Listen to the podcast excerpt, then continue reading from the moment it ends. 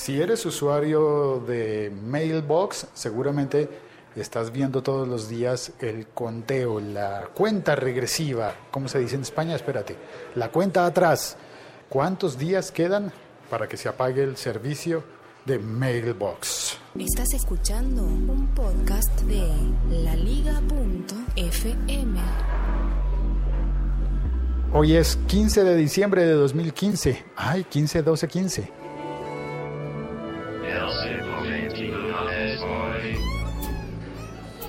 Apaga Mailbox. Si eres usuario ya lo sabías. Y si no eres usuario, estás diciéndome, ¿de qué me está hablando este tipo? ¿Qué es Mailbox? Bueno, es una aplicación, un cliente de correo electrónico. Existió para escritorio, Mac en escritorio, como un beta, creo que tuvo algunos líos, no pasó de beta, pero en iOS, por lo menos en móviles, sí que funcionó y funcionó súper bien. Es una startup que fue comprada por Vox, no, mentiras, estoy diciendo una mentira. No fue a Box, fue a Dropbox. Ah, eso sí, ya estaba yo mintiendo. Como que se puso mucha esperanza, eh, apareció presentando una forma novedosa de leer los correos. Ay, espérate las campanas, quiero salir a, a oír las campanas. Una forma novedosa de leer los correos electrónicos, con un gran invento que fue el muéstramelo más tarde. ¿Qué gran invento ese? Es decir, recibes un correo electrónico que dice, el documento no pasó, debes repetirlo. Y tú dices, pero en este momento estoy en un bus, no puedo repetirlo. Pero clásico se me olvida después. Así que, ¿qué haces normalmente? Ponerle una estrellita para recordarlo, destacarlo. Y eso no asegura que te vayas a acordar de realizar esa acción que pedía el correo electrónico que te mandaron. Así que la opción que propuso Mailbox fue envíame el correo de, nuevo. Fue como el clásico mexicano de los memes de ahorita no, joven. Era como si tú le contestaras al correo, ahorita no, joven. Venga más tarde. Y es genial que tú le puedas decir a un correo electrónico, ahorita no, joven, venga más tarde cuando esté en la oficina y pueda contestar. Que ahora mismo eh, no sé, estoy en otra parte, estoy almorzando, lo que sea. Igual podías programar para que se, puedes, actualmente todavía está funcionando, programar para que el correo llegue mañana en la mañana o que el correo aparezca eh, esta noche o que aparezca el fin de semana o había una función aleatoria que decía algún día. Vuélveme a mostrar este correo algún día. Claro, no es que rechace el correo, es que lo envía a una carpeta o a un buzón en donde queda almacenado y de ese buzón vuelve a salir luego y te aparece de nuevo como recién llegado, como que recién aparece, como que acabas de recibirlo y tú dices, ay, esto ya lo había leído, claro, yo lo había programado para que, me, para que se apareciera en mi buzón este día a esta hora y yo pudiera tomar una acción. Bueno, eso funciona así y dejará de funcionar yo pensé, se acabó la historia, ya tendremos que volver a las aplicaciones normales y naturales. Ah, bueno, por, por demás tenía, tenía los gestos de deslizar la casilla donde aparece el correo electrónico hacia la izquierda o hacia la derecha y si la deslizas poco aparecerá como que borras el correo o como que lo das por leído o como que lo pones como destacado o que lo mandas al archivo.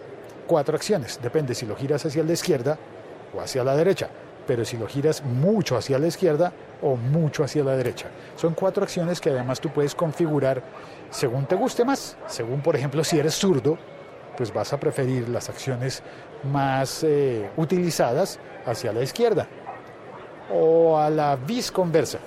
Yo sé que visconversa no existe, es una palabra simplemente chistosa que uno dice. Pero bueno, entonces, como habrás visto en el título de este episodio, porque posiblemente lo has visto, aunque algunos no, simplemente van oyendo la lista de podcast por reproducir, así lo hago yo, tengo la noticia de que Spark es como el heredero de lo que ha estado haciendo Mailbox. A Mailbox, en el momento de grabación de este podcast, le faltan como 75 días para cerrar. Y Spark Está allí como heredero porque es un cliente de correo también, lo utilizo también en iPhone, en iOS, funciona casi como Mailbox e incluso uno podría decir que mejor en algunas cosas. Mejor porque, por ejemplo, te permite leer el inbox de la misma manera que se lee en Mailbox. El inbox significa tu carpeta de entrada, tu buzón de entrada. Todo lo que te ha llegado, puedes leerlo allí.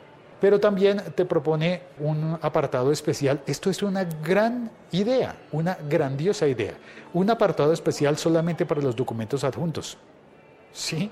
Como que tú dices, yo sé que me habían mandado un adjunto en el que estaban las cifras de estadísticas de algo que necesito pero no me acuerdo cuándo me lo enviaron o, de, qué, de qué cuenta me lo enviaron. Ahora, en este Spark, tú puedes buscar solamente la carpeta de los adjuntos y allí te aparecerá y allí te aparecerá el adjunto que has recibido. A ver, no estoy seguro si aparecen también los que has enviado. Eso me queda como tarea. La verdad no caí en cuenta de revisar eso en el momento en el que estaba preparando el episodio. Otra gran idea es que tiene un Smart Inbox, es decir, tienes la carpeta de entrada tal cual en orden cronológico como siempre, pero además tienes un buzón de entrada inteligente. El Smart Inbox lo que hace es dividir los correos en tarjetas. Te presentan los correos en tarjetas básicas, como el de entradas urgentes, el de entradas, digamos. Te pone los newsletters en una tarjeta, es decir, te va agrupando te pone las cosas que has pineado, ya no se llama destacar, sino pinear. Bueno, pinear es la castellanización, ¿no? allí solamente dice pin. Eh, pequeño detalle no tan bonito es que está solamente en inglés y habrá algunas personas que prefieran en castellano, pues no, este no está en castellano. Claro que Mailbox tampoco. Pero curiosamente, Mailbox usaba más iconos, a pesar de que estaba en inglés, casi que ni te dabas cuenta porque eh, usa muchos iconos. El Spark no recurre tanto a los iconos, sino que recurre a los textos y a los nombres que están en inglés y que te hace estar más consciente de que estás utilizando una aplicación que está en inglés. Bueno, habrá algunos a los que les guste y otros a los que no. El color es azul oscuro. Creo que hay personas a las que les gustan las pantallas oscuras. Por ejemplo, recuerdo que a Josh Green, el podcaster mexicano, le encantan las pantallas oscuras y a otras personas les gustan las pantallas blancas, fondo blanco y de letras que te permita leer con mayor facilidad. Debo reconocer que es muy bonita la pantalla de Spark, se ve muy bonita con ese tono de azul profundo, oscuro, casi petróleo, pero con visos, es muy bonito. Pero a la vez siento que me fatiga un poco más que lo que hacía el Mailbox. Otra cosa que veo en la que no es tan sabio el Spark eh, que me gustaría muchísimo que mejorara es en la velocidad. La velocidad de apertura de los correos es menor que la que tenía con Mailbox, o tengo actualmente, todavía no lo han cerrado. Eso me parece que podría mejorar. A veces como que me siento impaciente, pero si sé que el correo ya llegó, lo quiero leer, por favor ábremelo. Y creo que le echaría la culpa de eso justamente a la interfaz visual a que se ve tan bonito y le dedican como tanto diseño que al final uno dice, ay, ya muéstrame el contenido, no le pongas tantos adornos y muéstrame el contenido y ya, y punto. Pero para compensar eso hay varias eh, ventajas. Tú puedes adjuntar archivos como archivos attached, se dice attachments. Puedes poner archivos adjuntos a partir de tus servicios en la nube. Porque este Spark se vincula con Dropbox exactamente como lo hacía Mailbox, pero con una ventaja mayor y es que también lo puedes vincular a tu cuenta de Box o a tu cuenta de creo que a tu cuenta de iCloud y lo puedes vincular también a tu cuenta de eh, ¿cuál es el que me está haciendo falta? de Google Drive. Pues de Drive se llama. Así que puedes adjuntar archivos directamente desde la nube. Una cosa que no es tan sabia es que cuando dices adjuntar, realmente los adjunta en el correo. Entonces, si el archivo es muy grande, él intenta, bueno, te pone a descargar el archivo y lo mete dentro del correo. Hay personas a las que eso les encanta, pero a mí me parece como un poco tonto, ¿no? Como mejor pones el vínculo, ya, y que la persona lo descargue de la nube. Y así el correo queda mucho más ligero, lo puedes enviar más rápido y sobre todo tu plan de datos lo agradecerá porque eso de descargar un archivo que tú ya tienes en la nube, pues significa que estás consumiendo datos para descargarlo, ponerlo en el correo y luego enviarlo desde el correo. O sea, gastas dos veces datos para enviar un archivo que ya habías enviado, que ya tenías en la nube. Entonces me parece que no es tan sabio eso. Así que la vuelta es más larga si decides ir al servicio en la nube, elegir el archivo, buscar el enlace y pegarlo en el correo. Es lo tradicional, lo que hacía antes. Y creo que lo seguiré haciendo así hasta que Spark decida darme la opción de poner solo el enlace y no incluir el archivo completo como adjunto. ¿Hay algo más que se me esté quedando por fuera? Creo que no, ya está. Ah, bueno, puedes añadir varias cuentas de correo. Seguramente hay algo que se me está olvidando y voy a, acordarme después y voy a decir, ay, pero ¿cómo no lo dije? ¿Cómo, cómo no lo dije? Pero bueno, así es la vida. Voy a pasar a saludar al chat.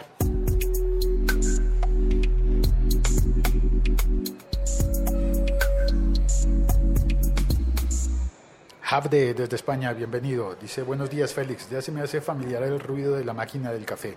¿Verdad que sí? ¿No alcanzas a sentir el aroma cada vez que suena la máquina? Ah, yo sé que es una máquina automática de una, de una compañía, de una oficina de trabajo, pero esta máquina muele el café. El café está en grano allí dentro y lo muele en el momento de prepararlo. Mm. Y me dice Havde también, la interfaz de Spark es muy visual para el Apple Watch. ¡Ay! Para quienes tengan Apple Watch, no es mi caso, Spark funciona con el Apple Watch. Como no tengo, no puedo contarte la evaluación. Eh, Milko Romero saluda, hola, buen día, acabo de llegar. Me lo perdí, pero lo escucharé luego. Bienvenido, Milko.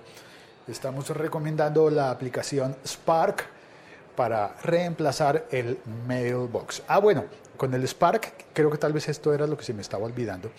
También puedes hacer eso de envíame el correo después, más tarde. Pero la solución no es tan efectiva y tan bonita luego cuando vas a buscar los correos. Porque deja el correo exactamente en el mismo punto en el que estaba. Así que no es como que lo vuelvas a recibir, sino que te manda un aviso luego. Entonces era más efectivo, siento yo, el sistema que utilizaba Mailbox, creaba carpetas dentro de tu correo. Ah, bueno, Mailbox funcionaba solamente con cuentas de Gmail. Un punto a favor de la compatibilidad de Spark, que funciona con más servicios. Pero Mailbox creaba carpetas, buzones, subbuzones dentro de tu cuenta de correo y dentro de esos buzones había una como later, creo que se llamaba later o para más tarde. Allí ponía y guardaba los correos que tú habías programado para que te fuesen re enviados o que los volvieras a recibir más adelante, más tarde. Y eso estaba muy bien porque en realidad cuando los cambiaba de carpeta era como si te llegara el correo de nuevo. Pero si de repente tú te acuerdas de la tarea antes y quieres adelantarla, pues también lo puedes encontrar porque hay una carpeta que, lo está, que está conteniendo esos correos. Con el Spark no lo mueve de esa manera, simplemente te vuelve a enviar una notificación de que existe el correo, pero el correo sigue estando en la misma línea de tiempo, en el mismo buzón general donde había estado antes. Encontrarlo no es tan fácil como lo era en Mailbox. Lo intenté ya, ¿no? Me acordé 10 minutos antes de que se cumpliera el plazo que yo había elegido para que me recordaran. Pensé, ah, voy a adelantar esta tarea pero no encontraba el correo. Me perdí y no encontraba el correo. Ah, tengo que... Bueno, voy a esperar 10 minutos. Y al final esperé 15 y no me apareció la, la notificación. Así que creo que puede ser una falla simplemente de ajuste humano al nuevo sistema. Puede ser que el nuevo sistema también tenga que mejorar para ajustarse más al humano. ¿Por qué tiene que ser siempre el humano el que se ajusta? ¿Por qué no ajustas los sistemas? ¿Por qué no las aplicaciones se ajustan a lo que los humanos queremos y, podemos hacer? Soy Félix, mi Twitter es arroba locutorco, puedes escribirme por Twitter, puedes escribirme también por correo electrónico a consejos arroba locutor.co por Colombia. También puedes encontrar el diario en el que publico todos los días estos podcasts y fotografías y un montón de cosas más en diario.locutor.co. Este podcast también está disponible en Facebook, en ¿qué más? en Instagram y en todos lados me encuentras como locutorco. Bueno, hay una página de Facebook que se llama El siglo XXI es hoy. Un saludo para los que están oyendo esto en Stitcher, Evox y en SoundCloud. Ah, si lo estás oyendo en SoundCloud y llegaste hasta este punto, ¿me ayudarías por favor con un clic en repost? Gracias. Un abrazo a todos. Cuelgo. Feliz 15 de diciembre. Uy, mañana en mi país comienzan las novenas de aguinaldos.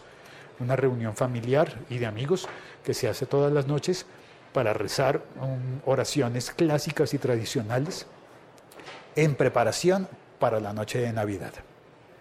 Chao, cuelgo.